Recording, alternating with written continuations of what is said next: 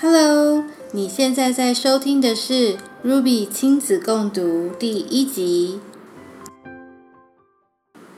今天要跟你分享这本书的书名是《All the Ways to Be Smart》by Davina Bell and Allison Colpoys. I can't wait to share with you how smart you are the whole day through. Smart at drawing witches' hats, smart at gluing wings on bats smart at rhyme and telling time, and building cubbies, making slime.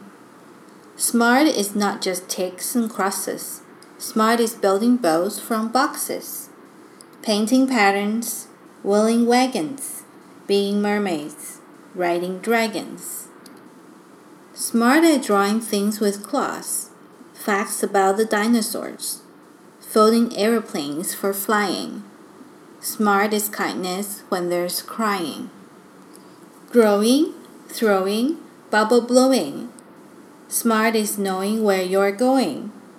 Finding treasures, flower picking. Ukulele, finger clicking. Smart at sharing, caring, scaring. Smart at picking what you're wearing. Smart at saying hi and bye to people when they feel all shy.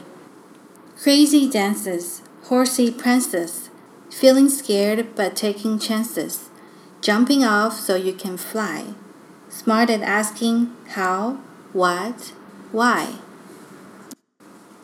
Smart at building ships to Mars, drawing very pointed stars, knowing all the planet names, making spacesuits that shoot flames.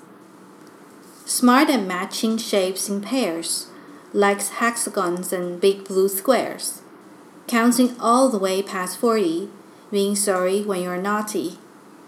Smart at bugs and squeezy hugs, and mixing potions up in mugs making up new games with teams, and floating off on daytime dreams. Smart is reading, writing, spelling, but it's also storytelling, finding things on all the pages, sitting still and quiet for ages. Smart is not just being best at spelling bees, a tricky test, or knowing all the answers ever. Other things are just as clever. Every hour of every day, we're smart in our own special way, and nobody will ever do the very same smart things as you. The end. 谢谢你花时间把这个故事听完。如果你和你的孩子都喜欢听故事，欢迎你订阅 Ruby 亲子共读。让我们好好花几分钟的时间，跟孩子一起享受一本书。你也可以在脸书社团打 Ruby R U B E E 亲子共读，就可以找到我们。在那里会有中文和英文的新书资讯、推荐书单，也固定会有团购活动哦。那今天就先分享到这里，下次见，拜拜。